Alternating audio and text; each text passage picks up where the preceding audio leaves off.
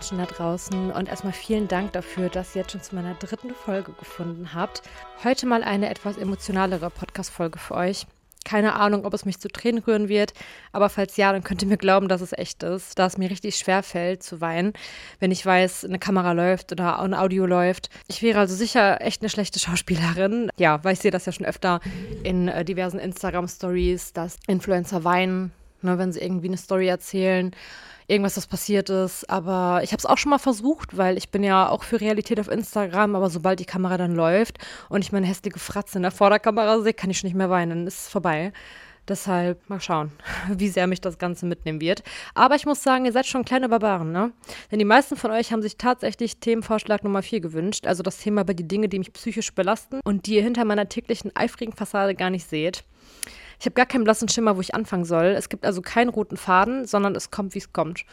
Um vielleicht wenigstens ein bisschen Struktur reinzubringen, starte ich mit einem Thema, das mich tagtäglich beschäftigt und das schon seit zwei Jahren.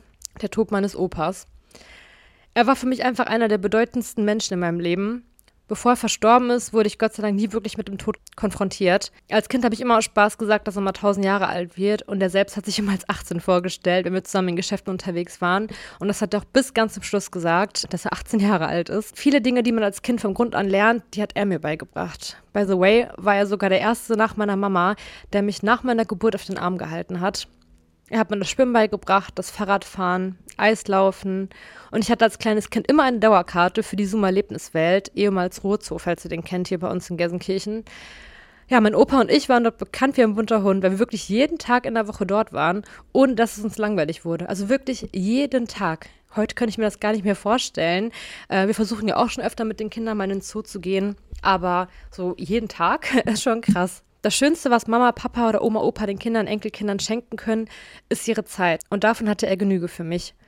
Obwohl er damals schon krank war, hat er mir zusammen Pferde gestohlen und versucht mir jeden meiner Wünsche zu erfüllen. In der Zeit, in der er nicht bei mir war, saß er fast jeden Tag bei der Dialyse, während er seit Jahren auf eine neue Niere gewartet hat.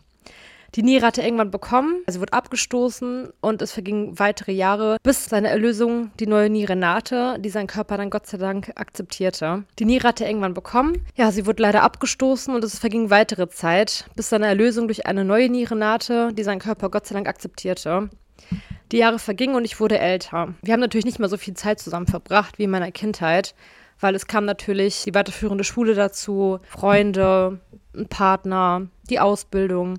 Aber wir haben jeden Tag mindestens einmal miteinander telefoniert und uns einmal die Woche gesehen. Ja, ich war gerade schwanger mit Leo. Da hat er halt die Diagnose Lungenkrebs bekommen. Jetzt muss ich doch schon weinen, nur wo ich es ausspreche. Der hat relativ schnell abgebaut, wurde immer dünner, bekam Chemotherapie aber es war von Anfang an klar, dass er nur wenige Monate zu leben hat, weil es einfach zu spät entdeckt wurde. Voll mit Morphin hat er sich von seinen Angestellten jedes Mal zu uns bringen lassen, damit er die Sachen, die er für Leo gekauft hat, vorbeibringen konnte. Jeden Tag rief er an und fragte noch, was fehlt weil er alles für den Kleinen besorgen wollte, so als wäre es irgendwie die letzte Sache, die er gern tun wollte. Als ich im siebten Monat war, rief er mich auf einmal völlig unerwartet an. Da stand ich gerade in meinem Ankleideraum, das weiß ich noch, um mich fertig zu machen, da äh, mein Mann und ich zu einem Frauenarzttermin wollten. Ich glaube, das war auch die Feindiagnostik nochmal. Ja, plötzlich wollte er sich von mir verabschieden. Einfach am Telefon und hat gesagt, ähm, der wird mich gerne sofort sehen, weil der weiß nicht, ob er morgen noch da ist. Und ich war total im Zwiespalt, weil wir mussten zum Arzt, wir hatten den Termin, der Termin war wichtig. Ich habe ihm gefragt, ob das nicht ein bisschen später geht, heute Nachmittag, heute Abend oder morgen. Und er hat gesagt, nee, die Zeit hat er nicht mehr. Der hat ein komisches Gefühl. Und ich habe halt die Welt nicht mehr verstanden und habe echt Rotz und Wasser geheult, weil ich stand da hochschwanger und dachte nur so verabschieden einer geht, ein neuer kommt und dass er nicht sterben darf, weil er mir doch versprochen hat, stark zu bleiben. Ich habe richtig geschimpft und habe gesagt, dass es nicht geht, äh, dass er zumindest so lange bleiben muss, bis er den Kleinen gesehen hat. Er hat mir das versprochen und ähm, er hat dann gefragt, wie lange es noch dauern würde. Und ich habe ihm gesagt, dass es noch acht Wochen sind. Und er hat gesagt, er kommt am nächsten Tag vorbei. Also ich habe quasi am Telefon ihm diese Stärke so ein bisschen wieder zurückgegeben, weil in dem Moment, wo wir telefoniert haben oder wo er mir das gesagt hat, dass er sich verabschieden will, hat er wohl mit seinem Leben abgeschlossen. Ich weiß nicht warum, ob er da irgendwie noch eine schlechtere Diagnose bekommen hat, ob er wieder einen Arzttermin hatte. Er hat es nie gesagt. Aber auf jeden Fall wollte er sich da von mir verabschieden. Ja, aber er hielt durch für mich, für uns. Ja, wenige Tage nachdem Leo dann geboren war, hielt er ihn tatsächlich auf dem Arm. Er wollte zu dem Zeitpunkt, als ich im siebten Monat schwanger war, aufgeben, aber er hat das nicht getan. Und wisst ihr, was die Ärzte ihm wenige Tage sagt, nachdem er bei uns zu Besuch war? Dass sich der Tumor verkapselt hat. Das heißt, er wächst aktuell nicht mehr. Ich weiß, dass es sicher nicht daran lag, dass er Leo gesehen hat und dadurch neue Lebenskraft geschöpft hat. Aber der Gedanke daran ist einfach schön, deshalb halte ich daran fest. Ja, ab dem Zeitpunkt hat er uns jede Woche mehrmals besucht und manchmal hat er sich sogar extra von seinen Angestellten zu uns fahren lassen, um nach zehn Minuten wieder zu fahren. Er wollte den Kleinen einfach nur halten und ihm vorsingen, was er immer gemacht hat. Locker einmal die Woche brachte er eine volle Tüte von Baby One mit, der Spaß daran gefunden hatte, Leo Kleidung zu besorgen. Also wirklich die schönsten Sachen. Mein Opa hatte da immer den besten Geschmack, schon bei mir, als ich klein war. Er hat wirklich immer die schönsten Sachen gebracht. Äh, auch genau meine Farben, genau die richtigen Größen. Und ihr müsst euch vorstellen, der alte Mann, der kaum noch laufen konnte, nicht mehr in der Lage dazu war, selbstständig zu fahren. Er hat seinen Führerschein freiwillig abgegeben, obwohl er wirklich ein Freak war mit seinen Autos. Er hat Mercedes geliebt und hatte auch zig Stück davon und ist immer von A nach B gefahren. Der war überall mit dem Wagen. Und da hätte ich mir niemals vorstellen können, dass er freiwillig den Führerschein abgibt. Aber er hat einfach selbst gemerkt, er kann nicht mehr. Bevor er zu uns kam, hat er sich erstmal zig Tabletten einschmeißen müssen, um uns überhaupt zu besuchen, um überhaupt hochzukommen. Und hat sich dann noch in ein Babygeschäft geschleppt, weil er wieder so eine Aufgabe für sich gefunden hatte, ne? der ist da dann richtig aufgegangen und hat sich immer so gefreut, wenn er die Sachen dann bei Leo gesehen hat oder wenn er gesehen hat, wie ich die Sachen ausgepackt habe und mich darüber gefreut habe. Und ja, ich würde mir wünschen, behaupten zu können, dass ich mit seinem plötzlichen Tod gerechnet hätte, aber das habe ich nicht. Ich wusste, dass es nur ein Ding der Zeit ist, aber ich wollte es einfach nicht wahrhaben und ich hatte immer die Hoffnung, dass sich das Blatt am Ende doch noch wendet und dieser Scheißtumor einfach verschwindet. Ich war bei Rewe und habe mir gerade einen Einkaufswagen geholt als der entscheidende Anruf kam. Keine Ahnung, warum ich so viel mit Rewe in Verbindung bringe. Der Laden hat es mir scheinbar angetan, keine Ahnung. Es war ein Angestellter von meinem Opa, der mich angerufen hat. Und in dem Moment war ich nicht mal verwundert darüber, dass er mich angerufen hat, obwohl ich ja hätte gleich wissen sollen, dass etwas nicht stimmt. Es waren fünf Worte, die so an mir vorbeirauschten, ohne dass ich es wirklich realisierte. Opa ist heute Nacht verstorben. Und ich stand da bei Rewe mit dem Einkaufswagen draußen. Es hat auch noch geregnet, also passende Stimmung. Und ich dachte, er verarscht mich. Weil das Schlimme ist, ich war jetzt diejenige, die das meiner Mama noch sagen musste, weil ich die allererste war, die angerufen wurde. Ich glaube, das tut gerade richtig gut, mal darüber zu reden. Weil seit oder in diesen zwei Jahren habe ich das einfach komplett in mich reingefressen. Mit keinem wirklich drüber geredet. Ich habe nicht mal mit meiner Mama zusammen geweint. Obwohl sie und ich ja so dicke sind. Aber ich habe halt so die Eigenschaft, dass ich Dinge gerne für mich selbst so verarbeite oder mich hineinfresse, bevor ich drüber spreche, weil ich es immer ganz schwierig finde, so Schwäche zu zeigen. Ich habe halt das Gefühl, ich muss immer stark sein. Und es ist halt wirklich kein Tag vergangen, an dem ich nicht an ihn denke. Und es kommt mindestens einmal die Woche vor, dass ich wegen ihm weine. Meistens, wenn ich im Auto fahre abends und irgendwie ein Lied höre, dann mache ich mir extra sogar so Schnulzen an oder Lieder, die vom Tod handeln und dann lasse ich alles raus, kriegt natürlich keiner mit und steigt dann wieder fröhlich in Anführungszeichen aus dem Auto aus und ja, als wäre nichts gewesen. Aber ich habe damit echt schwer zu kämpfen. Ja, manchmal muss man auch einfach mal seinen Gefühlen freien Lauf lassen. Vielleicht muss ich das noch lernen. Aber auf jeden Fall tut es, glaube ich, gerade ganz gut, darüber zu sprechen. Ja, auf jeden Fall hatte ich dann den Kollegen am Telefon und ich weiß, dass ich noch relativ ruhig mit ihm gesprochen habe. Also ich habe da noch nicht geweint. Ich, ich konnte gar nicht. Ich habe das nicht realisiert, weil es kam immer mal vor, dass mein Opa sich ein paar Tage nicht gemeldet hat oder dass es ihm nicht so gut ging, er wieder ins Krankenhaus kam.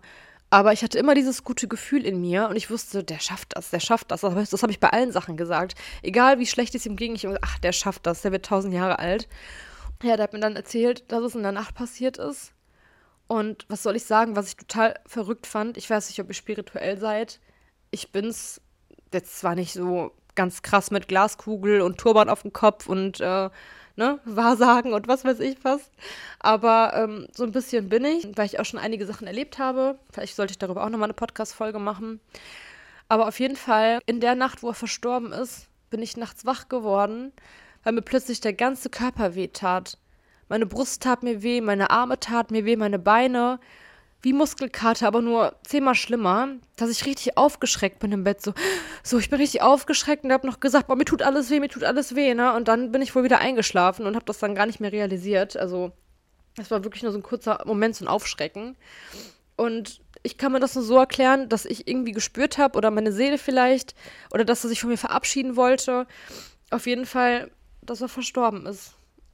Weil als mir dann gesagt wurde, wann er verstorben ist und ich ungefähr wusste, dass das zu dem Zeitpunkt in der Nacht auch war, war das für mich das Einzige, was Sinn ergeben hat. Aber wisst ihr, was das Schlimmste ist? Und ich habe einfach bis heute ein richtig schlechtes Gewissen und hoffe, dass er mir das verzeiht. Ich weiß nicht, ob ihr das kennt, wenn ihr im Alltag komplett gestresst seid und keine Zeit habt für irgendwelche Telefonate, für irgendwelche was ist belanglosen, aber ihr wisst, was ich meine. So Smalltalk am Telefon, weil ich war gerade mit Leo beschäftigt, hatte gerade Stress, war genervt, irgendwas war. Weil da habe ich angerufen, das war ein Tag vorher, und ich bin einfach nicht dran gegangen. Und wer weiß, was er mir sagen wollte. Ich bin einfach nicht dran gegangen. Ich habe sogar noch einen Screenshot gemacht hinterher, als ich dann gehört habe, dass er verstorben ist. Von seinem letzten Anruf. Ich habe einfach so ein schlechtes Gewissen. Und er war wirklich immer für mich da. Der hat mich nie verurteilt für irgendwas hat immer an mich geglaubt. Selbst als ich noch ganz klein war, wenn ich mal Mist gebaut habe oder so, hat er immer gesagt zu meiner Mama, lass das Engelchen in Ruhe. Also ich konnte mir alles erlauben und ich war die Queen für ihn. Also der war immer so stolz auf mich ich glaube, ich hätte eine 5 schreiben können. Hätte er gesagt, ja, alles besser als eine 6, ist doch super, ne?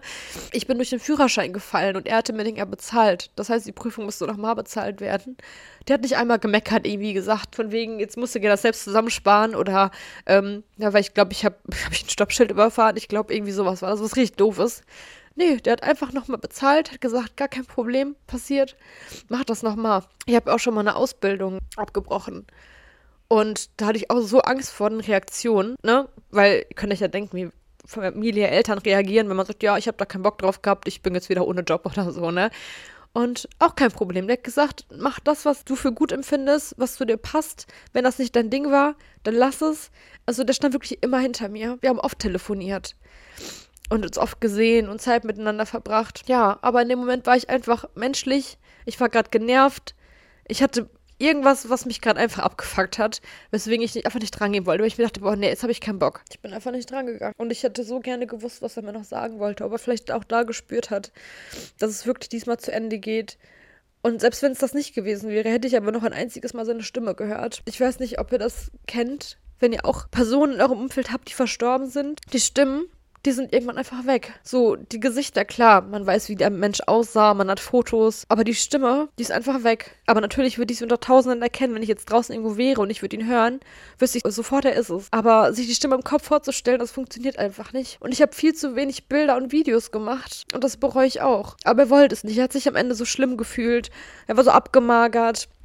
Und ähm, hat sich einfach nicht mehr wohlgefühlt und das wollte ich auch respektieren und nicht einfach Fotos machen und die Kamera draufhalten, wenn das gar nicht wollte. Aber im Nachhinein denke ich mir so, egal, hätte ich ihn für den Moment geärgert, aber ich hatte jetzt wenigstens schöne Aufnahmen. Aber ich bin froh, dass ich ein paar Bilder habe, die zeigen, wie er Leo auf dem Arm hält und wie er spricht. Ich habe seine Stimme auf Band. Ja, was mich unglaublich glücklich macht. Und ich habe mir letztens auch ein Tattoo machen lassen da haben wir noch eine alte Rechnung gefunden, da hat er seine Unterschrift drunter gesetzt und da habe ich mir ähm, seinen Anfangsbuchstaben, das O tätowieren lassen, das mich jetzt immer begleitet, wo ich immer drauf gucken kann. Habe extra so eine Stelle genommen, wo ich es immer sehe. Und ich weiß, er hat Tattoos und Piercings und sowas gehasst, aber ich glaube, er würde sich bestimmt freuen, wenn er das sehen würde. Aber ich glaube, er sieht es auch. Auf jeden Fall ist er dann verstorben, als Leo eben sieben Monate alt war. Was ich aber sagen muss, ist, dass sein Zustand wirklich sehr, sehr schlecht war. Aber dafür, dass er mir gesagt hat, als ich im siebten Monat schwanger war, dass er sich von mir verabschieden möchte. Und dass er dann noch bis zum siebten Lebensmonat von Leo ausgehalten hat, voller Schmerzmittel und so lange noch gelitten hat, aber auch so lange stark geblieben ist, das ist das wunderschönste Geschenk, was er mir hätte machen können. Er hat meinen Sohn kennengelernt, er hat Zeit mit ihm verbracht, er hat gelacht, er hat sich gefreut, er hatte die Monate über noch einen Lebenssinn und ich glaube, dass Leo wirklich ihm so ein bisschen Leben wieder eingehaucht hat. Dadurch, äh, ja, er ist richtig aufgeblüht und deshalb war es halt auch so schlimm für mich, dass es von heute auf morgen vorbei war, weil ich meine, alle haben mir gesagt, du musst Abschied nehmen, du musst damit rechnen, dass jedes Treffen das letzte sein könnte. Aber ich wollte das gar nicht. Ich habe das gar nicht so gesehen. Ich habe ihn nicht im Arm genommen und geküsst und dachte mir, Scheiße, morgen könnte er nicht mehr da sein, sondern ich wusste, wir sehen uns morgen wieder oder übermorgen, ne? Und deshalb habe ich das noch härter getroffen. Ja, weil ich einfach dieses, die Wahrheit ausgeblendet habe und ja, halt positiv gedacht habe, dass vielleicht doch noch alles gut wird, dass es übersteht. Und ja, wenn ich jetzt so meine Tochter sehe, die jetzt auch schon acht Monate alt ist, bricht mir das noch mehr das Herz, weil er sie nie kennengelernt hat. Die ganze Schwangerschaft war nicht da. Jetzt ist die Kleine acht Monate alt und die ist so herzlich und so lustig und so lieb und ich glaube, der hatte so Spaß an ihr. Wäre wahrscheinlich auch sein zweites kleines Engelchen. Ja, aber ich sag mir immer wieder, er sieht das alles von oben. Er ist die ganze Zeit bei mir. Ich träume oft von ihm. Ich kann euch jetzt noch mal eine Story erzählen, aber da scheiden sich dann auch wieder die Geister. Ich glaube, für sowas muss man irgendwie spirituell veranlagt sein. Vielleicht werden jetzt manche sagen, jetzt sind nicht mehr alle Hirngespinste. Aber ich hatte eine Freundin kennengelernt oder ich hatte eine Freundin eine Zeit lang, die konnte Hand lesen. Und ich hatte ganz viele Zeichen bekommen, noch bevor ich das Geschlecht erfahren habe. Da war ich noch ganz früh schwanger mit Ilvi, ähm, dass es ein Mädchen wird. Weil ich weiß, man soll sich kein Geschlecht wünschen, Hauptsache das Kind ist gesund, aber ich wollte so gerne als zweites ein Mädchen haben. Und hab halt mit meinem Opa gesprochen, weil er mir wirklich immer jeden Wunsch von den Lippen abgelesen hat und hab gesagt, Opa, wenn du von da oben irgendwie die Möglichkeit hast, was zu machen, bitte dann lass es ein Mädchen werden. Es würde mich so freuen, lass es doch bitte ein Mädchen werden. Und dann immer wieder habe ich so kleine Zeichen bekommen. Ich weiß auch gerade gar nicht mehr, was das war. Ich hatte die irgendwann mal alle aufzählen können. Aber das wurden immer mehr und so ganz komische Sachen. Zum Beispiel habe ich die Dachbodenluke mal aufgemacht, weil ich was hochbringen wollte. Und da war wohl irgendwo oben im Karton so rosanes Konfetti. Ich habe auf jeden Fall die Luke aufgemacht und das ganze rosane Konfetti fiel raus. So wo ich mir dachte, okay, ne, wo kommt das her? Ich habe nicht im Kopf gehabt, dass da irgendwo oben rosanes Konfetti drin ist. Das war wahrscheinlich mal aus irgendeiner Etsy-Bestellung oder irgendwas. Die tun ja manchmal gerne so ein bisschen was Dekoratives dazulegen und da war halt dann wahrscheinlich so ein rosanes Streu drin und das ist halt so auf mich heruntergeregnet und dachte ich mir so, ja, guck mal, das könnten auch kleine Zeichen sein.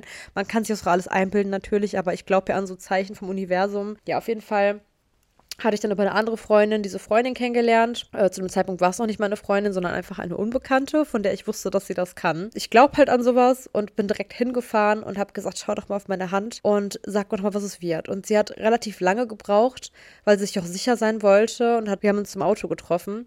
Und hat äh, sie meine Hand beleuchtet, die immer wieder drüber geschaut. Ich habe mir jetzt gedacht, wenn sie sagt, das wird ein Junge, ja mein Gott, dann ist das halt so, ne? Äh, ist gar kein Problem. Auf jeden Fall, ja, hat sie dann gesagt, du bekommst ein Mädchen. Aber hat gesagt, dass ich insgesamt drei Kinder kriegen werde, zwei Jungs und ein Mädchen.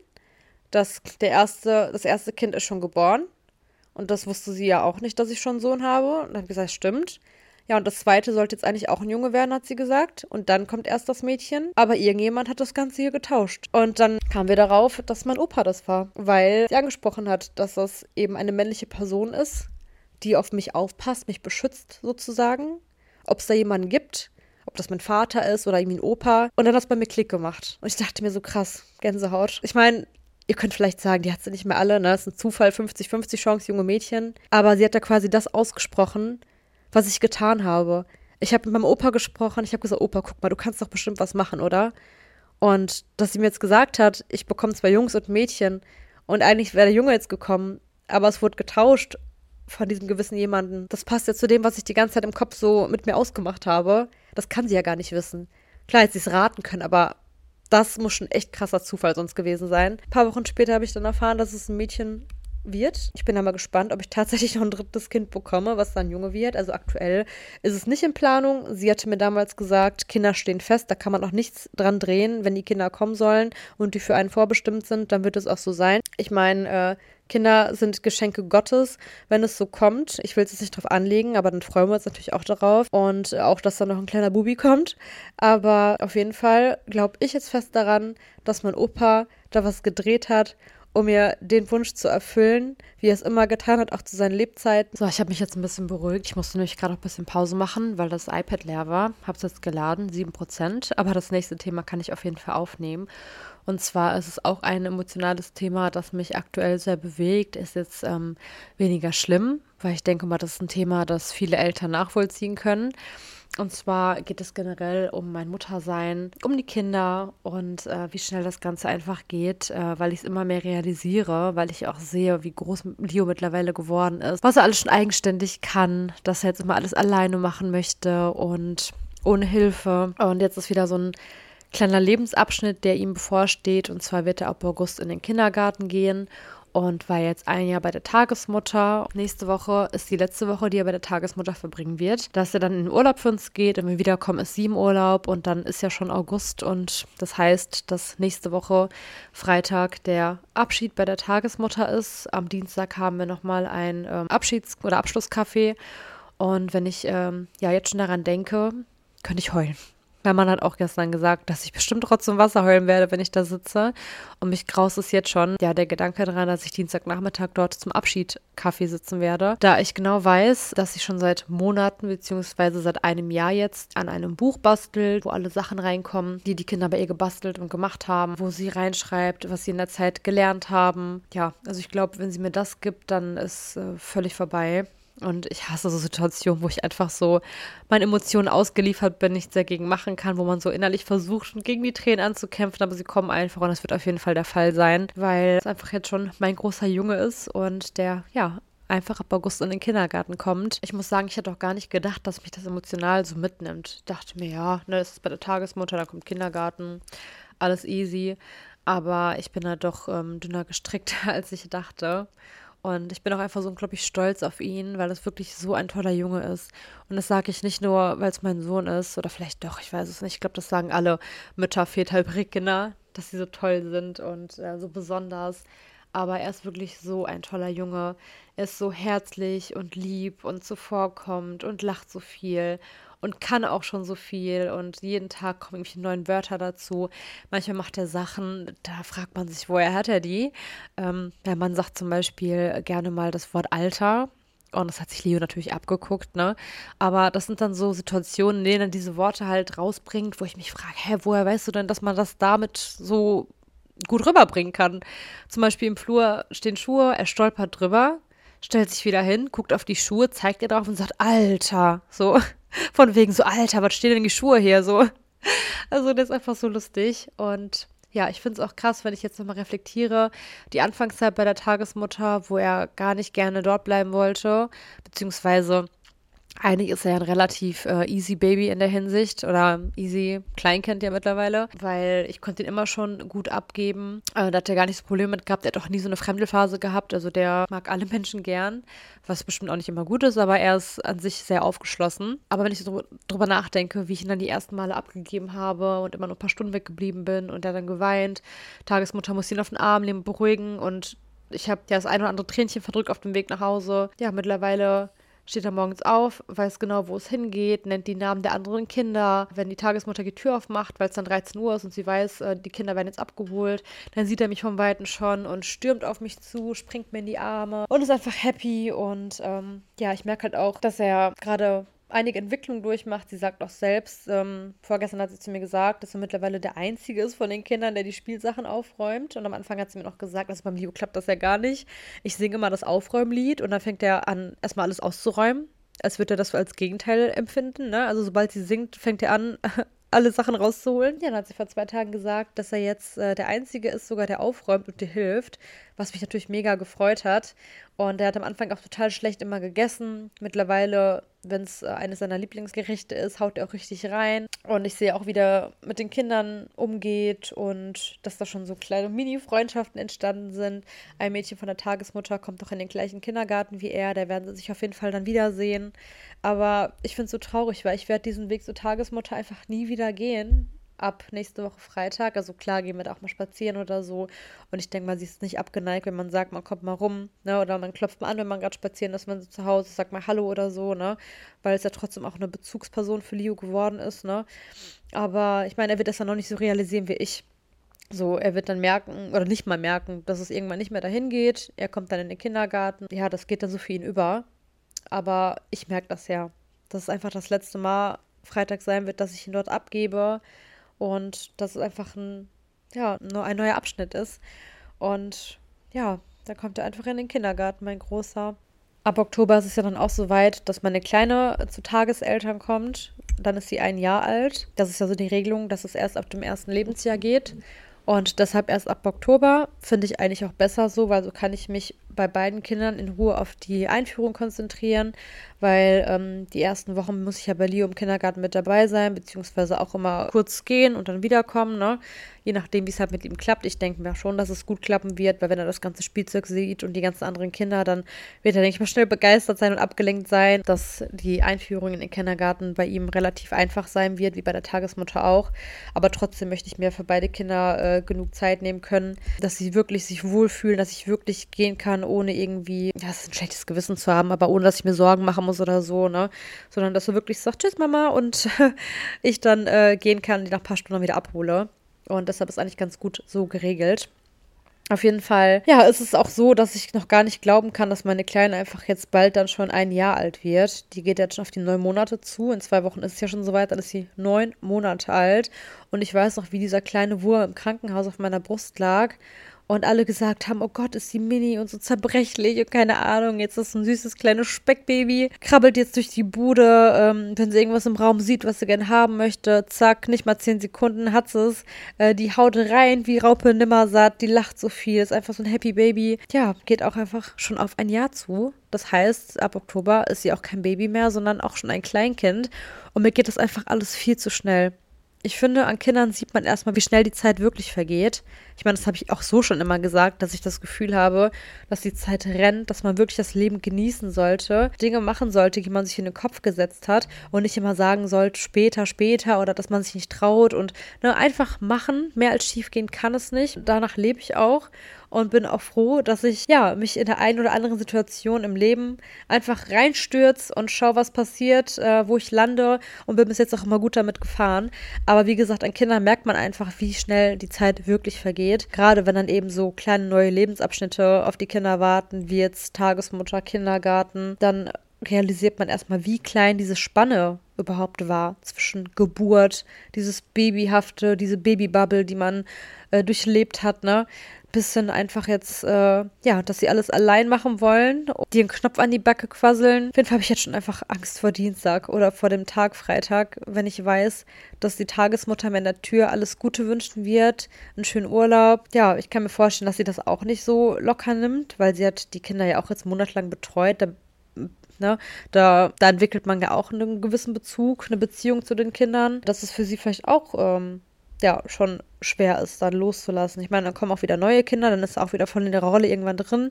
Aber trotzdem muss man erstmal die Kinder, die dann gerade da waren, ähm, ja, gehen lassen. Ich hoffe einfach, dass es schnell geht, dass man einfach sagt Tschüss und weil sonst ist vorbei bei mir. Da kann Mama erstmal von der Arbeit kommen und mich trösten.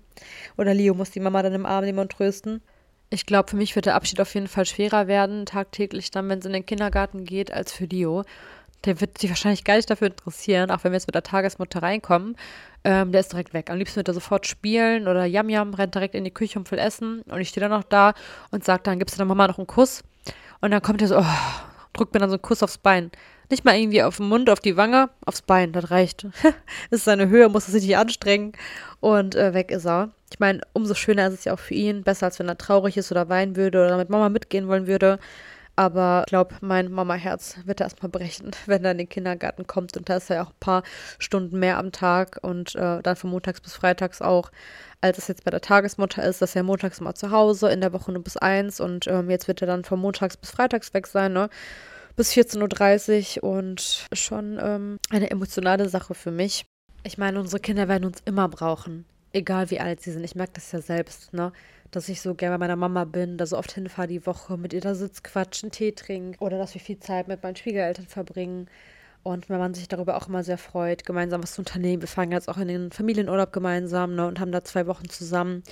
Aber die werden halt immer eigenständiger und brauchen uns in dem Sinne weniger bei diesen alltäglichen Dingen.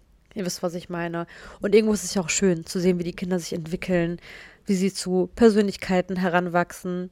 Aber trotzdem, ähm, ja, tut es im Herzen auch so ein bisschen weh. Allein wenn ich jetzt schon darüber nachdenke, dass sie irgendwann einfach ausziehen, so die Schule beenden, die ersten Partner haben und auch den Partner irgendwann haben und dann kommt irgendwann Mama, ich ziehe aus. Boah, da kriege ich Gänsehaut. Ich kriege da wirklich Gänsehaut.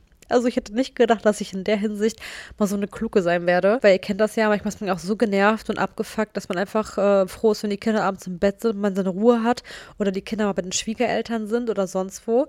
Aber im Grunde genommen genieße ich die Zeit mit meinen Kindern, sauge wirklich jeden Moment in mir auf und mich nimmt es einfach total mit. Diese, diese einschneidenden Erlebnisse jetzt. Und ja, ich denke mal, euch geht es genauso.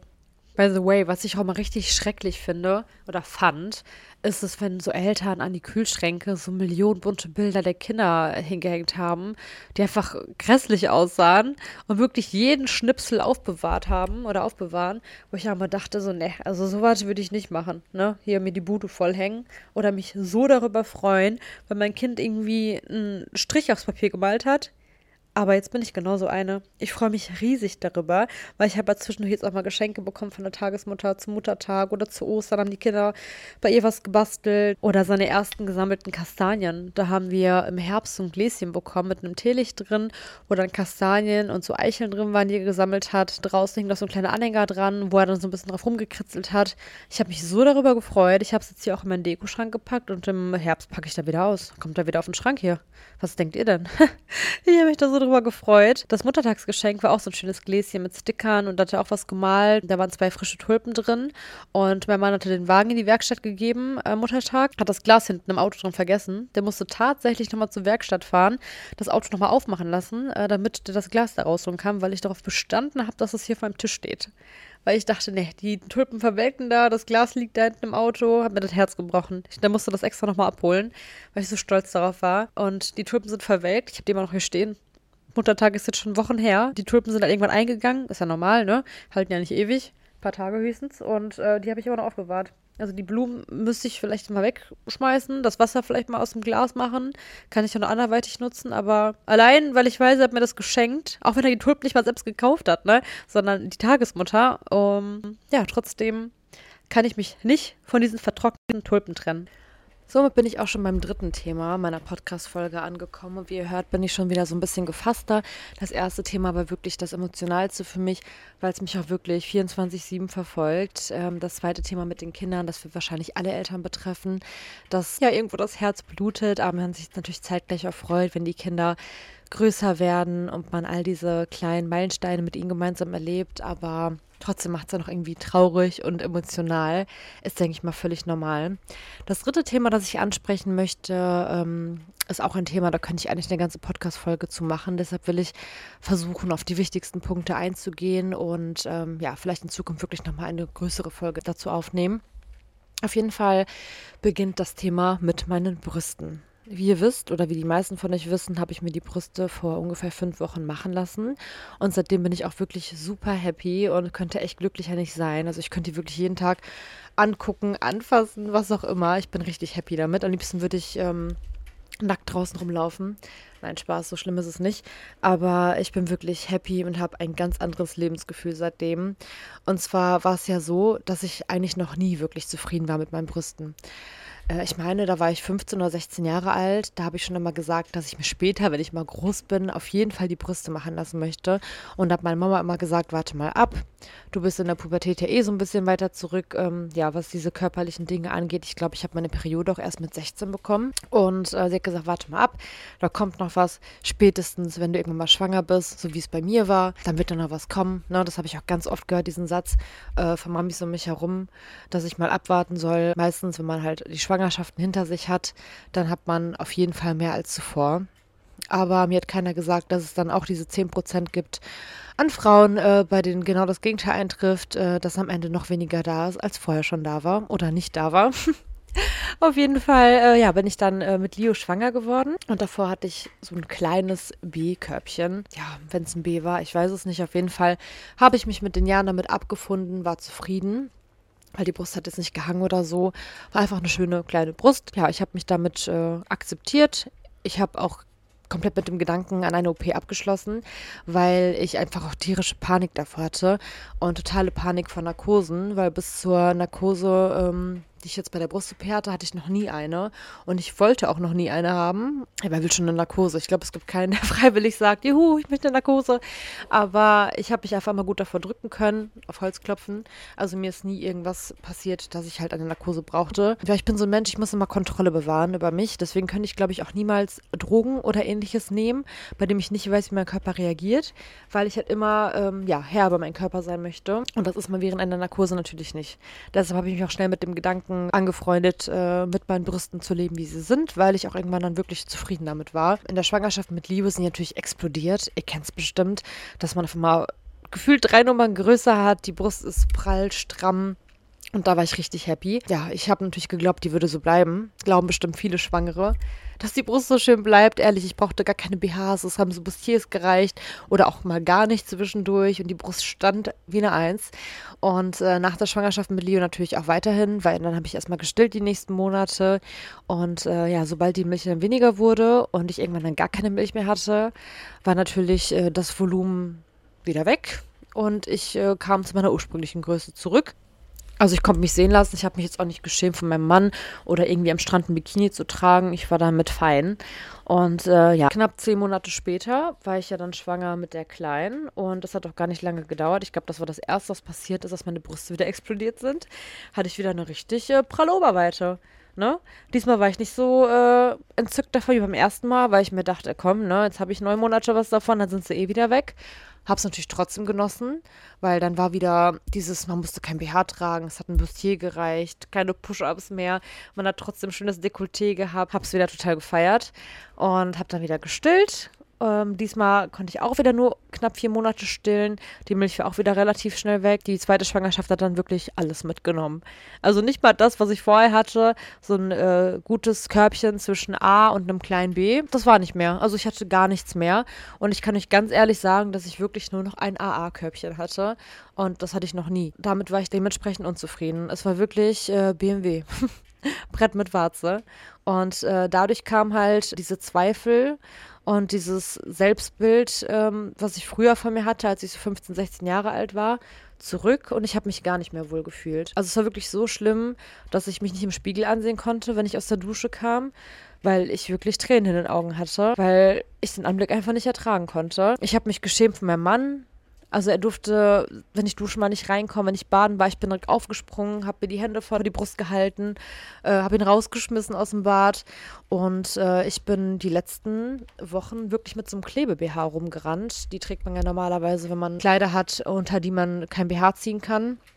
Und das war das Einzige, was mir geholfen hat, so ein bisschen was zu pushen. Weil selbst diese Maximizer, haben nichts gebracht, weil da war nichts zum Maximieren. Ne? Wenn man oben reingefasst hat, einfach alles leer. Das hat überhaupt nichts gebracht. War dann einfach für so eine leere Hülle. Und da hatte ich halt diese Klebe-BHs getragen, beziehungsweise nur ein Klebe-BH. Der hat aber echt super gehalten. Also wenn ihr einen Klebe-BH sucht, dann schreibt mir gerne bei Insta. Ich kann euch den Link schicken. Äh, ich habe noch nie so einen Klebe-BH gehabt, der so bombenfest hält. Ich habe den sogar beim Sport getragen. Weil äh, normalerweise, wenn man diese Sport-BHs trägt, da sind ja immer schon so ein bisschen so Cups drin, die schon so ein bisschen pushen aber die haben auch nichts gebracht und ich hätte nicht zum Sport gehen können, wenn ich nicht so ein bisschen was vorne zusammengepusht hätte. Und da habe ich den halt auch getragen. Ich meine, da ist er mir dann nach einer gewissen Zeit äh, stiften gegangen, wenn man dann geschwitzt hat zwischen den Brüsten oder im Dekolleté. Da habe ich zu Jessie mal ganz panisch gesagt, oh Jessie, der BH ist gleich weg. Bin dann kurz in die Umkleide, bisschen abgetrocknet, wieder neu geklebt.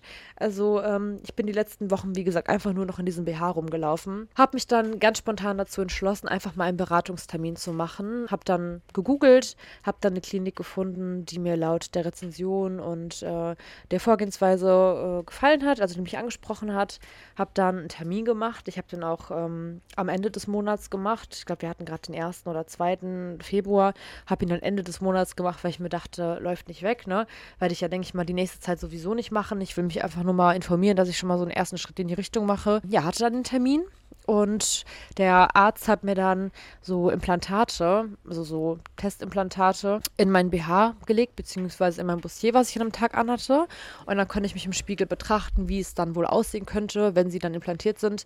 Und ich muss sagen, ich war richtig begeistert. Ich hätte diese Wabbeldinger am liebsten da drin gelassen, äh, bis ich die OP hinter mir gehabt hätte, weil das ein ganz anderes Gefühl war, auch so sich im Spiegel zu sehen und sich vorzustellen, dass es wirklich so die echte Brust ist. Ich habe mich einfach super aufgehoben gefühlt. Er war sehr sympathisch, sehr freundlich, hat mir meine Fragen beantwortet, mir meine Ängste genommen. Ich fand die äh, Methode super. Das Einzige, was jetzt noch meinem Kopf war, war eben die Narkose, vor der ich Angst hatte, aber vor dem Rest rundherum mit den Schmerzen und sowas, da habe ich mir gar keine Gedanken gemacht, weil ich eigentlich bei sowas relativ schmerzfrei bin. Wenn es dann doch wehtut, denke ich mir, aber schön sein, wir muss leiden. Da muss ich dann ein paar Tage durch, haben andere ja auch geschafft, aber die Narkose hat mir halt so ein bisschen Sorgen gemacht. Aber ich muss sagen, nach dem Termin stand wirklich für mich fest, obwohl ich wirklich einfach nur eine Beratung haben wollte, dass ich es machen lassen möchte. Und bin dann nach Hause gekommen. Mein Mann hat natürlich gefragt, und wie war's? Ich habe dann gegrinst wie ein Honigkuchenpferd und habe ihm davon erzählt und habe ihm gesagt, ich würde es gern machen lassen. Und ich habe auch mit meiner Mutter drüber gesprochen. Und die wissen ja, wie Mamas sind. Gerade bei solchen Sachen wie Schönheitseingriffen oder OPs, die nicht sein müssen. Da äh, raten sie einem als Tochter ja eher von ab, als dass sie sagen, ja, mach das, super, ne? Und äh, ich habe mir meine Brust auch gezeigt. Habe meine Mama gesagt, hm, ich verstehe dich, Kind. und ich dachte mir, ja, danke, Mama.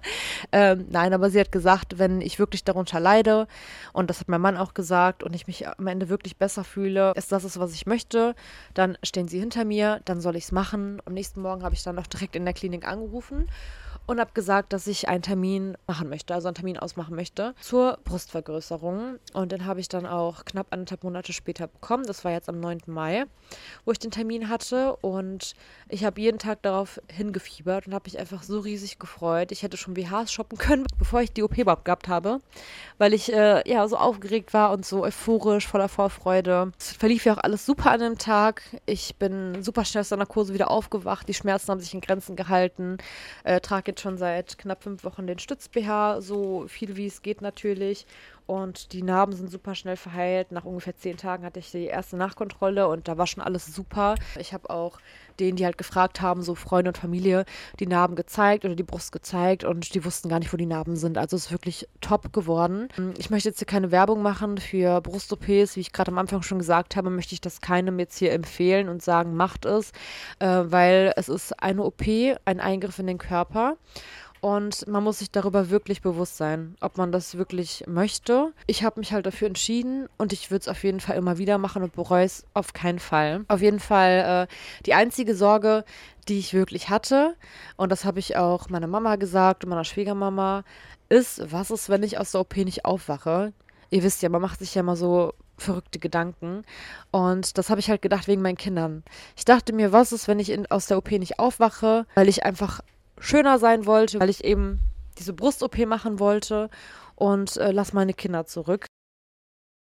Vielleicht versteht mich jemand von euch, der so eine OP auch schon hinter sich hat oder eine andere OP, die er gemacht hat, um sich einfach körperlich und seelisch wieder wohlzufühlen, der Kinder hat aber ich glaube, das sind so die ersten Gedanken, die einem durch den Kopf schießen. Weil mein Mann hat mich ja morgen zur Klinik gebracht mit den Kindern im Auto. Ja, ich hatte so richtig so ein, so ein Kloß im Hals und mein Magen war voller schwerer Steine, als ich aus dem Wagen gestiegen bin. Und ich habe einfach nur zum lieben Gott gebetet, dass alles gut geht. Ich meine, ich habe auch ein Gespräch mit dem Narkotiseur gehabt und mit dem Arzt und da ist noch nie was passiert. Und der Kotiseur hat auch gesagt, in 25 Jahren sind bei ihm alle aufgewacht und da waren auch durchaus Patienten bei, die wirklich äh, Probleme hatten und die wirklich eine schreckliche Ausgangslage hatten. Also wo es wirklich um die Gesundheit auch ging. Und äh, das hat mir so ein bisschen Mut gemacht und dann habe ich mich doch dafür entschieden und habe einfach äh, versucht, positiv zu denken. Äh, ich bin ja immer in Sachen Manifestation äh, ganz vorne mit dabei und habe viel gebetet und mich im Inneren darauf vorbereitet, dass einfach alles gut wird und es ist alles gut geworden. Jetzt fühle ich mich wirklich super. Was ich letztendlich damit sagen will, ist, dass ich es nicht gemacht habe, weil es irgendwie gerade ein Trend ist, Schönheits-OPs zu machen oder sich die Brüste machen zu lassen, weil es alle machen, sondern weil es mich wirklich schon seit meiner Jugend irgendwo belastet hat. Und ich habe ja noch jahrelang gewartet. Wenn ich damals 15, 16 war, jetzt bin ich 27, also habe ich mehr als zehn Jahre gewartet mit der Entscheidung und habe sie jetzt getroffen und bin, wie gesagt, sehr happy darüber. Aber ähm, ja, der Ursprung, wie ich jetzt gerade schon gesagt habe, liegt in meiner Jugend. Und zwar habe ich mich da schon wirklich sehr geschämt für meinen Busen, sodass ich auch mal zwei BHs übereinander getragen habe oder ähm, klischeehaft Watte reingestopft habe oder Socken. Und wenn ich dann abends nach Hause kam, habe ich dann den BH ausgezogen, habe wieder total vergessen, was ich alles ausgestopft habe. Dann ist auf einmal die Watte auf den Boden gefallen oder die Socken. Meine Mama stand daneben. Äh, Lisa, was ist das? Äh, ja, war ein bisschen peinlich, weil ihr kennt es ja, gerade bei Jugendlichen ist ja alles peinlich, ne? Es war wirklich so, man konnte von außen immer BH reinpieksen. Das gab da so eine schöne Delle. Und nach 10 Sekunden ist wieder rausgeploppt. Und da haben die zwei, drei BHs auch nichts dran geändert, weil da einfach nichts war.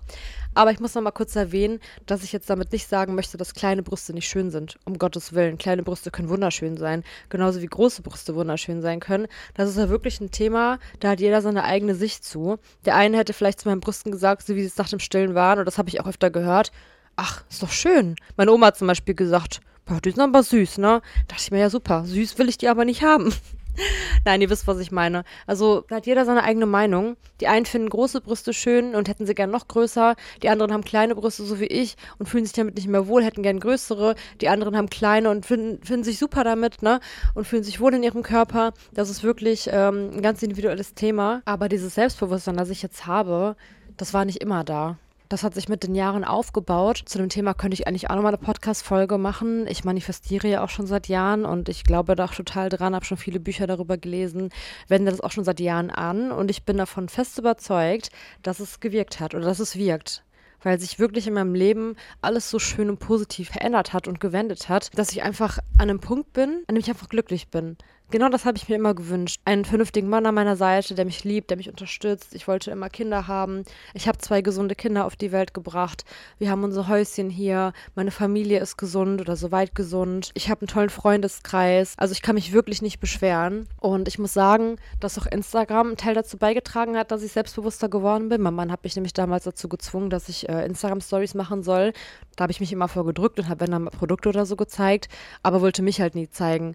Und wenn ich mich dann gezeigt gezeigt habe, ich meine Stimme total verstellt und habe 50 Anläufe gebraucht, um eine Story aufzunehmen, habe sie dann wieder gelöscht und habe mich einfach total verstellt, ähm, wenn ich Aufnahmen oder wenn ich Stories gemacht habe, dass sogar Freundinnen mir geschrieben haben, ey Lisa, was machst du da? Das klingt überhaupt nicht wie du, du verstellst deine Stimme, du bist nicht so, wie du bist. Ich wollte einfach den Leuten gefallen, hatte Angst, dass ich so, wie ich bin, den Leuten nicht gefalle dass ich mich verstellen muss, damit man mich akzeptiert, damit man mich mag. Und irgendwann dachte ich mir, hey, was machst du da? Das ist falsch. Entweder nimmt man dich so, wie du bist und findet dich nett, sympathisch, toll. Oder man denkt sich, was ist das denn für eine Alte? Aber die Leute brauche ich ja auch gar nicht. Die müssen mir nicht folgen, die müssen sich das nicht anhören, die können einfach wegklicken. Es geht mir wirklich um die Leute, die ich erreichen möchte. Tolle Leute, vernünftige Leute und mit denen ich mich unterhalten kann. Entweder akzeptiert man mich mit all meinen Facetten und das sind nicht unbedingt immer nur positive Sachen bei. Ich komme zum Beispiel liebend gern zu spät und das jedes Mal. Meine Freunde hassen es, aber trotzdem sind das meine Freunde, ne? Und solche Leute braucht man im Leben. Keine Leute, die deine Stories gucken oder die dich beobachten und nur kritisieren und sagen, du, du, du und das machst du falsch und guck mal, was sie da gesagt hat und guck mal, was sie da zeigt guck mal, wie die aussieht. Es wird ja wirklich alles kritisiert bei Social Media. Und solche Leute brauche ich auch gar nicht und dem möchte ich auch gar keine Plattform bieten. Weil dann kommen auch mal so Sätze wie, ja, warum löscht du meinen Kommentar oder warum antwortest du mir denn nicht? Ja, weil ich keinen Bock auf diese negative Kacke habe. Ich möchte mehr Positivität in meinem Leben und die kriegt man nicht, wenn man negative Sachen in sein Leben holt. Deshalb direkt weg damit. Irgendwann habe ich einfach angefangen, mich nicht mehr zu verstellen, so zu sein, wie ich bin. Und ich habe gemerkt, dass richtig viel positives, tolles Feedback von euch kam. Dass man mir geschrieben hat, dass ich authentisch bin, dass ich sympathisch bin, dass ihr meine Stories immer total gerne guckt, wenn ihr abends nach Hause kommt, euch auf die Couch fläzt. Ja, dass euch darauf immer schon freut dass ihr mir so gerne zuhört, dass ich eine angenehme Stimme habe und das ist ja meine Stimme, wie sie ist, ohne dass sie verstellt habe. Vorher klang ich wie Kermit oder wie Barbie oder keine Ahnung. Ich habe meine Stimme andauernd verstellt und geguckt, was am besten passt, als ich die ersten Stories aufgenommen habe. Aber es ist natürlich auch anstrengend, ne, wenn man sich verstellen muss. Am einfachsten ist es doch wirklich im Leben, wenn man sein kann, wie man wirklich ist. Ich habe ja gerade gesagt, dass dieses Selbstwertgefühl oder das Selbstbewusstsein nicht immer da war. Und zwar gab es damals in der Schulzeit, eben um diese Zeit herum, wo ich so 14, 15, 16 war, eine sehr schwierige Zeit für mich, in der ich teilweise auch einige Monate in Kliniken verbracht habe, ähm, ich weiß gerade nicht, wie man diese festen Klinikaufenthalte nennt, ähm, aber es war auf jeden Fall eine Klinik, in der ich übernachtet habe, einige Monate. Dann war ich in einer Tagesklinik und war sogar noch in einer Reha-Kur für Jugendliche. Ich habe bislang nicht so viel darüber gesprochen, weil es wird einem ja mal eingetrichtert, dass alles, was mit der Psyche zu tun hat, abnormal ist, ne? Oder ein Hirngespinst und am besten redet man auch gar nicht drüber vor anderen, weil dann wird man direkt als bekloppt abgestempelt. Aber mit der Zeit habe ich halt auch oft mitbekommen, dass andere auch in solchen Kliniken waren und dass es überhaupt nicht schlimm ist, weil ich war ja dort, um mir helfen zu lassen, weil es mir eben nicht gut ging. Jetzt geht es mir wieder super und ich bin auch nie wieder rückfällig geworden. Was meine Stimmungsschwankungen und Co. anging, darauf gehe ich gleich nochmal ein. Und das hat mir in dem Moment ja geholfen, mein Leben wieder in den Griff zu bekommen. Und deshalb finde ich, muss man sich dafür auch nicht schämen. Also ich glaube, jeder hat sein Päckchen zu tragen, jeder hat seine Probleme. Deshalb finde ich, gibt es da keinen Grund, äh, dass man sich dafür schämen bräuchte. Es war damals einfach eine einschneidende und sehr emotionale Phase für mich. Ich war gerade in der Pubertät. Ihr wisst, die Pubertät, die macht so einiges, äh, gerade auch mit der Psyche mit den Hormonen, die dann verrückt spielen. Und ich habe mich einfach ja super beschissen gefühlt. Und wenn ich heute zu dem Zeitpunkt zurückblicke, merke ich einfach, dass es das Richtige für mich war, dass ich eben diese Klinikaufenthalte hatte, weil es mir wirklich sehr, sehr schlecht ging. Und ich äh, erwähne jetzt nochmal den Begriff Triggerwarnung. Es war nämlich so schlimm, dass ich tatsächlich nicht mehr leben wollte. Ich bin froh, dass ich schon immer so ein kleiner Schisser war, dass ich es niemals das Herz gebracht hätte, mir etwas anzutun. Also das sowas hätte ich nie gekonnt. Da bin ich wirklich äh, Gott sei Dank ein Angsthase.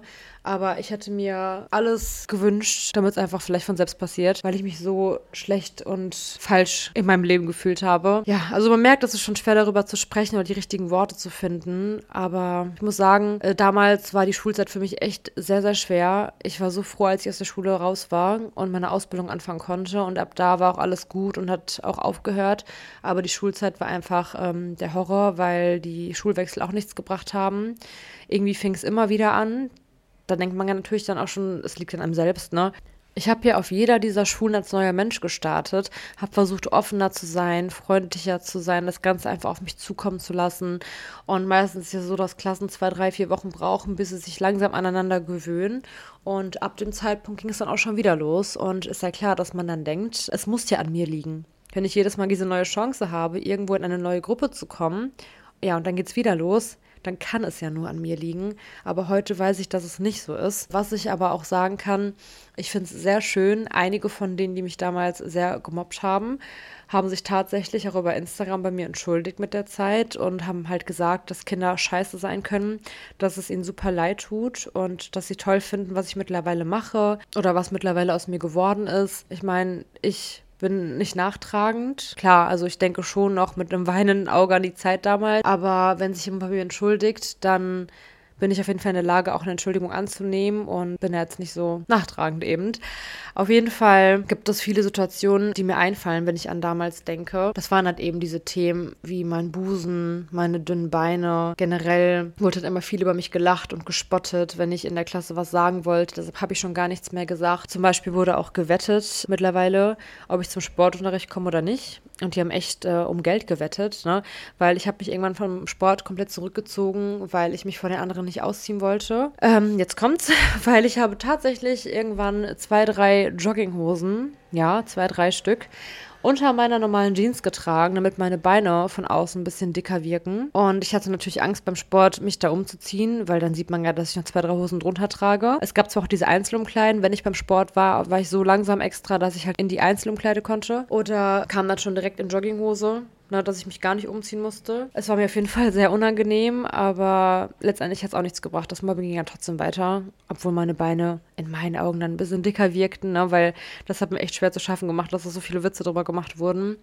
Und generell, wo ich jetzt beim Thema Sport angekommen bin, finde ich es so verdammt scheiße. Ich hoffe, das ist mittlerweile nicht mehr an Schulen so, dass die Schüler untereinander wählen können, wer in ihre Gruppe kommt. Kennt ihr das noch? Zwei Schüler werden rausgepickt, stellen sich vor die Klasse und dürfen dann die Schüler für ihr Team auswählen. Und ihr könnt euch ja denken, ich war immer die Letzte. Ich war immer die, die dann dem Team zugeteilt wurde, was eben noch übrig blieb oder was halt als letztes wählen musste. Und dann wurde äh, gestöhnt und gemeckert und oh nee und oh ja, wenn es sein muss. Jeder, der dieses Gefühl kennt, wenn man als letztes auf der Bank sitzt und das letzte Team ein leider Gottes aufnehmen muss. Und dann hört man eben dieses Rummeckern und Stöhnen und boah, nee, bitte nicht und keine Ahnung was. Der weiß, wie demütigend das ist. Ich glaube, es gibt, was die Schulzeit betrifft, fast nichts Schlimmeres, als wenn man da sitzt, ungewollt. Man muss halt in das Team. Ja, keiner freut sich darüber keiner applaudiert oder freut sich darüber, dass du in seinem Team bist, sondern das Gegenteil ist der Fall. Und ihr wisst ja, es gab immer diese Schüler, die super sportlich waren und super beliebt in der Klasse und wie sich dann alle gefreut haben, weil sie genau diese Person in ihrem Team hatten. Ich habe mir immer gewünscht, eine dieser Personen zu sein. Ich war es leider nie. Ich war eben immer die übrige auf der Bank und das wollte ich mir irgendwann nicht mehr geben und bin davor geflüchtet und bin nicht mehr zum Sportunterricht gegangen so sind dann halt dementsprechend auch diese Wetten entstanden, ne? weil ich dann nicht mehr zum Sportunterricht gegangen bin, meistens in der Klasse dann saß in der Lehre und schon auf die anderen gewartet habe, mehr oder weniger. Und als die anderen dann dazu kamen und ich da schon saß, ähm, habe ich es halt dann mitbekommen, weil die haben ja auch nicht irgendwie sich groß Mühe gemacht, solche Sachen leise äh, für sich zu machen, sondern haben es mir noch prüfam unter die Nase gerieben und habe es halt immer mitbekommen. Die meiste Zeit habe ich wirklich, also so Freistunden und Pausen äh, komplett alleine verbracht in der Schule auf der zweiten Etage. Da waren so breite Fensterbänke, da saß ich immer drauf, habe mit meiner Mama telefoniert oder habe irgendwelche Handyspiele gespielt. Und als es ganz, ganz schlimm war, also da geht doch ein großes Lob an meine Mama raus. Also unglaublich, was sie gemacht hat, weil sie war ja damals auch schon krank so wie sie es heute auch noch ist. Für sie ist es morgens immer besonders ein Problem, erstmal klarzukommen, sich vernünftig zu bewegen, weil morgens immer ihre Gelenke versteift sind und sie braucht erstmal so ein bisschen, bis sie den Tag starten kann. Aber sie hat mich jeden Morgen zur Schule gefahren, obwohl ich auch hätte mit der Bahn fahren können, weil ich einfach immer Angst hatte, ich könnte da jemandem begegnen. Irgendwann war es halt dann so, dass sie die gesamten acht Stunden Schulzeit vor der Schule im Auto gesessen hat. Wochenlang mit Brötchen und einer Zeitung und etwas zu trinken. Und immer bereit dafür, dass ich anrufe, Mama, du musst kommen. Oder ich bin dann in den Pausen zu ihr. Wir haben dann die Pausen im Auto gemeinsam verbracht, haben ein bisschen geredet, was gegessen oder so. Aber das ging wirklich wochenlang, also locker vier bis sechs Wochen, in denen sie nur vor der Schule saß, den gesamten Tag. Also sie war da auch schon Rentnerin zu dem Zeitpunkt, deshalb hatte sie die Zeit. Aber das ist echt ein Ding der Unmöglichkeit, ne, dass sie sowas für mich gemacht hat. Also äh, Hut ab, wenn ich darüber nachdenke. Aber eigentlich auch traurig, ne, dass ein Kind so eingeschüchtert sein muss, dass die Mama vor der Schule stehen muss, äh, weil es wirklich so Angst hat, dort allein zu sein, vor weiteren Mobbing-Attacken. Ich erzähle euch jetzt noch zwei Geschichten, die mir nie aus dem Kopf gehen werden. Also die die habe ich immer parat, wenn ich über das Thema spreche. Und dann äh, denke ich mal, lasse ich die Podcast-Folge auch langsam enden, weil ich schon so viel gequatscht habe. Ja, und zwar ist die erste Geschichte eine, die sich auf meine Phobie bezieht, und zwar meine Spinnphobie. Ich habe wirklich so tierische Angst vor Spinnen. Ich mache da auch gar keinen Unterschied, ob die Spinne klein ist oder dünn oder dick oder groß. Spinne ist für mich Spinne und ich habe so verdammte Angst davor. Schrecklich. Ähm, ja, und zwar war es ein Tag, das war der letzte vor den Ferien, ich meine auch vor den großen Sommerferien. Da wollten wir gemeinsam in der Klasse frühstücken. Das mochte ich irgendwie schon immer sehr, weil ich schon immer so ein Fan davon war, Dinge vorzubereiten. So bin ich eigentlich heute auch noch. Ich glaube, wenn Leo bald im Kindergarten ist und da stehen so Tage an, so Tag der offenen Tür oder irgendwelche Anlässe, wo man dann backen kann oder Kuchen mitbringen kann oder so ein Waffelstand oder so, ey, dann bin ich äh, ganz weit vorne. Da werde ich mich überall eintragen.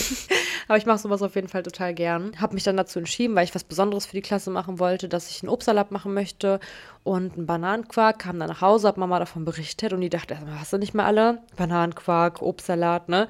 Mussten erstmal noch einkaufen gehen. Aber kein Ding, ne? Ich habe mich durchgesetzt, ich wollte das gerne machen. Haben wir auch gemeinsam dann gemacht und vorbereitet in schöne Schüsselchen und sowas. Und dann noch Servierten für alle eingepackt und so. Und auf jeden Fall, ja, war dann das Frühstück haben sie auch alle gegessen, ne? Dafür, dass ich ja so schrecklich war und so scheiße und eklig und keine Ahnung. Äh, mein Essen hat auf jeden Fall geschmeckt. Schüssel waren leer. Dann war irgendwann Pause. Ich bin dann äh, in die Pause, natürlich wieder alleine, weil ja keiner mit mir gehen wollte. Kam dann wieder aus der Pause zurück, war noch nicht mal in der Klasse angekommen. Da kamen mir aber dann zwei Mädels entgegen, mit denen ich so ein bisschen befreundet war. Also ich sag mal, wenn es darum ging, dass Geburtstagskarten oder Geburtstagseinladungskarten verteilt wurden, habe ich von denen keine bekommen. Aber zwischendurch haben sie mich mal geduldet oder haben mit mir gesprochen.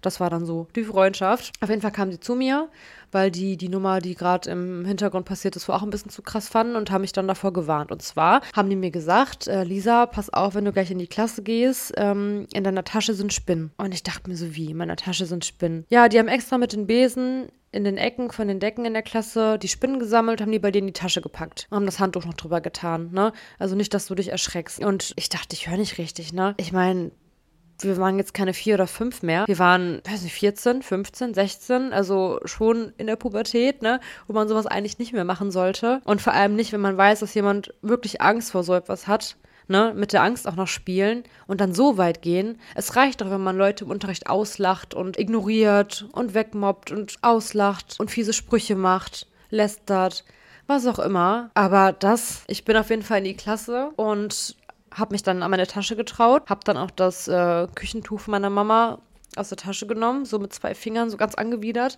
weil ich ja total Angst hatte, dass da gleich wirklich so so Taranteln rauskommen. Wenn man hört Spinnen, denkt man jetzt nicht an so kleine Weberknechte und sowas oder an so Spinnchen mit so dünnen Beinen, sondern wirklich an so, so dicke Vogelspinnen, Taranteln, keine Ahnung, was sie da gefunden haben. Ja, ich wurde dann auch direkt überrascht von der ersten Spinne. Es waren tatsächlich diese, diese mit den ganz dünnen Beinen, die so einen, so einen Körper haben, ja, so ein rundes Kügelchen, ihr wisst bestimmt, was ich meine. Also diese typischen Spinnen, die irgendwo in Ecken hängen. Das hat mir schon gereicht. Als ich dann die zweite entdeckt habe, war vorbei Da habe ich alles hingeschmissen, wurde natürlich ausgelacht, dann bin ich heulend rausgerannt. Da war mir alles zu viel. Ich weiß auch gar nicht mehr, was danach war, das habe ich vergessen. Ob ich dann wieder zurück in die Klasse bin, ob ich äh, zurück zur Schulpädagogin gegangen bin, weil bei der äh, habe ich viel Zeit verbracht. Ich habe mit der mal so ayurvedischen Tee getrunken, weiß ich noch, und äh, habe mit der ganz viel gequatscht, habe mich da wirklich super wohl gefühlt. Also ich durfte auch jederzeit dahin kommen und die war mittlerweile wirklich sowas wie eine Freundin für mich, muss ich sagen. Also mit der habe ich viel gesprochen. Die würde ich eigentlich gerne mal wiedersehen, jetzt so nach den Jahren, was aus ihr geworden ist und ob sie noch an der Schule ist. Vielleicht äh, erkundige ich mich da mal. Auf jeden Fall, ja, war das so die erste Story, die für mich richtig heftig war. Und was ich jetzt auch nochmal sagen muss, ist ja, ich hoffe wirklich, dass es heute nicht mehr so ist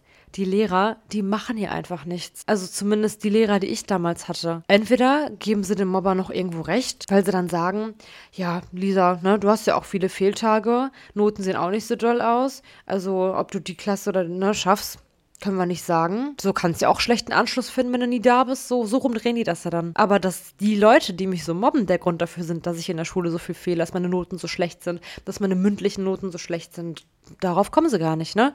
Das ist immer andersrum. Und auch wenn du die Lehrer um Hilfe bittest, dann machen sie das nicht irgendwie diskret, dass sie sich die einzelnen Schüler rauspicken, ein ernsthaftes Gespräch unter vier Augen suchen, Nein, am besten stellen sie dich noch direkt vor die Klasse und sagen so, die Lisa kam gerade zu mir, die hat sich beschwert über euch, die hat gesagt, ihr habt das und das gemacht, äh, erzählt doch mal. Und dann stehst du da vor 25 Leuten, die dich alle nicht leiden können vor der Klasse Super, herrlich, ehrlich. Das war dann die Hilfe, die man bekommen hat damals und auf die konnte ich auch gut verzichten. Auf jeden Fall, die zweite Story, die mir einfällt, das war ein Tag, äh, oder ich glaube der letzte Tag, bevor ich in die Klinik kam. Ich denke mal, das war dann Freitag, dass ich dann das Wochenende noch hatte und dann montags in die Klinik kam. Auf jeden Fall wurde das dann von den Lehrern auch angekündigt, ne, dass die anderen auch Bescheid wussten, dass ich jetzt erstmal nicht wiederkommen werde. Was soll ich sagen? Es wurde applaudiert und gejubelt. Also wirklich jetzt. Als ich meine Tasche genommen habe und gesagt habe, ich bin jetzt weg, ne, wurde einfach applaudiert und gejubelt. Und der Lehrer, der war im Raum. Der hat nicht mehr gesagt, irgendwie, es gehört sich nicht, sag mal, habt ihr sie nicht mehr alle? Das, das Mädchen ist psychisch krank, der geht's nicht gut. Nee, der hat einfach nichts gesagt. Ich weiß gar nicht, was er da gemacht hat, Däumchen gedreht oder so. Ich war heilfroh, als ich aus der Klasse wieder raus war. Und wisst ihr, was das Beschissene war? Ich habe meine Schulbücher vergessen. Ihr kennt da noch diese Fächer unter den Schultischen. Da lagen die nämlich. Und ich brauchte die ja, weil ich hatte in der Klinik auch Unterricht. Und die holt mir ja keiner. Also musste ich selbst nochmal in die Klasse rein. Und das, nachdem ich gerade erstmal bejubelt wurde, dass ich weg bin. Da bin ich nochmal rein. Tür geht auf. Alle Blicke fallen auf mich. Und dann wurde ich ausgebuht. Aber richtig. Richtig ausgebuht und mit Papier beschmissen. Das fand ich richtig fies und gemein. Vor allen Dingen, das Traurige war, ich war da in der Klinik und klar, ich hatte meine Mama, ich hatte meinen Papa, ich hatte meine Schwester, der Rest meiner Familie, die mich besuchen kam. Aber ich hatte ja so schon keine Freunde und habe dann mal mitbekommen, wie die anderen, die in der Klinik waren, Briefe von deren Klasse bekommen haben, Geschenke, Karten, wo alle unterschrieben haben, ne, dass sie sich freuen, wenn der oder diejenige wieder da ist, habe ich nie bekommen. Nicht eine einzige Karte, nicht einen Anruf, selbst irgendwas Erzwungenes Hätte mir schon gereicht, wenn der Lehrer gesagt hätte, komm, ihr mögt sie vielleicht nicht, aber der geht's nicht gut. Schreiben mal ein paar nette Worte, jeder unterschreibt. Nee, das hat einfach gar keine gejuckt. Und als ich nach der Klinik wiederkam, ging's weiter. Also fassen wir zusammen. Wir hatten jetzt drei Themen. Das erste Thema wird beim Opa. Das ist ein Thema, was mich seit zwei Jahren begleitet und beschäftigt. Und ich glaube, das wird mich die nächsten Jahrzehnte auch noch begleiten, weil er wirklich einer der wichtigsten Menschen in meinem Leben war. Und ich die wunderbare Zeit mit ihm niemals vergessen werde und wirklich alles dafür geben würde, wenn ich noch mal einen Tag mit ihm hätte. Das zweite Thema ist das mit meinen Kindern. Das ist ja an sich gar nicht so ein schlimmes Thema. Das ist ein aktuelles Thema, was mich beschäftigt. Irgendwann ist es passiert, irgendwie ist bei der Tagesmutter, Leo ist im Kindergarten, alles läuft wie am Schnürchen, alles hat sich eingespielt, bis dann natürlich irgendwann wieder der nächste Meilenstein kommt. Ne? Also bei mir ist ja so, ich könnte ja bei jedem Meilenstein heulen. Ich glaube, selbst wenn die Kleine bald den ersten Zahn bekommt, heul ich. Oder wenn dann der erste Geburtstag ansteht. Aber das ist ja so ein Ding, was, denke ich mal, alle Eltern betrifft. Und das dritte Thema ist einfach so ein kleiner Schwank aus meiner Jugend für euch. Ein Thema, was mich jetzt nicht mehr beschäftigt. Also nicht, dass ihr denkt, ich bin jetzt irgendwie noch Depri deswegen oder leide darunter. Überhaupt nicht mehr. Ich habe daraus gelernt. Ich bin stark aus der Sache rausgegangen. Ich äh, habe mich reflektiert. Ich bin reifer geworden. Ich äh, habe was aus meinem Leben gemacht und ich bin jetzt wirklich super glücklich. Also klar gibt es immer mal Tage, da fühlt man sich nicht so wohl, aber das hat ja jeder Mensch mal, wo man mit dem falschen Bein aufsteht. Aber die Sachen von damals, das ist wirklich Vergangenheit. Aber das ist halt ein Thema, was in meiner Jugend sehr, sehr schlimm für mich war. Und deshalb habe ich es jetzt mal angeschnitten, damit ihr mich auch so ein bisschen näher kennenlernt. einen äh, wichtigen Teil aus meinem Leben kennenlernt, der halt eben vergangen ist, aber der damals ähm, ja sehr akut war und wirklich sehr belastend für mich. Ich denke mal, dass es auch einigen von euch so geht. Also, dass einige von euch damals gemobbt worden sind. Jeder, der schon mal gemobbt worden ist, egal ob auf der Arbeit oder in der Schule oder wo auch immer, der weiß, wie hart das ist und wie scheiße es sich einfach anfühlen kann, wenn man einfach nur akzeptiert werden will, zu einer Gruppe dazugehören will und genau das Gegenteil passiert. Man wird bespottet, ausgeschlossen, beleidigt. Also es ist echt ein Scheißgefühl. Deshalb stellt euch niemals auf die Seite von Mobbern. Auch wenn ihr denkt, dass es für euch besser wäre, weil ihr da nicht auf der Seite der Gemobbten steht. Aber stellt euch lieber auf die Seite der Gemobbten und schützt diese, weil die Menschen brauchen eine starke Person, eine Schulter, an die sie sich anlehnen können, wenn sie gerade so eine Scheiße durchstehen. Das kann ich euch sagen. Ich hätte es auf jeden Fall gebraucht. Ich bin so froh, dass ich meine Familie damals hatte, die für mich da war irgendwie habe ich es auch durchgestanden und stehe jetzt da, wo ich jetzt gerade stehe und kann wirklich nochmal betonen, dass ich super glücklich bin und dankbar für das, was ich in meinem Leben habe. Ja, das war so ein kleiner privater Einblick für euch. Ich äh, würde mich ja freuen, wenn ihr die Podcast-Folge bis zum Ende gehört habt. Das war jetzt echt viel Quatscherei. Ich glaube, das ist von den drei Folgen die längste, aber es waren ja auch viele Themen, beziehungsweise drei Themen, die ich gut ausschmücken konnte. Also ich hätte noch mehr quatschen können. Ich habe schon versucht, mich relativ kurz in Anführungszeichen zu halten, damit ihr nicht von Anfang an schon einen Schlag bekommt. Wenn ihr da seht, äh, fast eine Stunde gequatscht von mir. Aber wenn ihr den Anfang gehört habt, was ich ja denke, wenn ihr bis hier gekommen seid, dachte ich euch sicherlich so, oh Gott, ja, direkt Heulerei am Anfang, da kann ja was werden. Aber ich habe halt erstmal mit dem emotionalsten Thema für mich angefangen und habe mich dann so ein bisschen durchgewurstelt. Und ähm, wie ich ganz am Anfang schon gesagt hatte, habe ich gar nicht so einen roten Faden gehabt und habe mir auch keine Notizen oder sowas gemacht. Ich habe einfach frei rausgesprochen, auch gar nicht am Stück, sondern immer mal wieder in Abständen von ein paar Tagen, weil dann das iPad wieder leer war oder ich einfach nicht dazu kam. Aber ich glaube, dass äh, ich das ganz gut hinbekommen habe und freue mich natürlich wieder sehr über euer Feedback. Gerne bei Instagram. Ihr habt doch hier bei Spotify die Möglichkeit, den Podcast zu bewerten, aber auch auf allen anderen Plattformen. Und das war's mit meiner dritten Podcast-Folge meines Podcast Einer. Und ich freue mich schon auf die nächste Folge mit euch.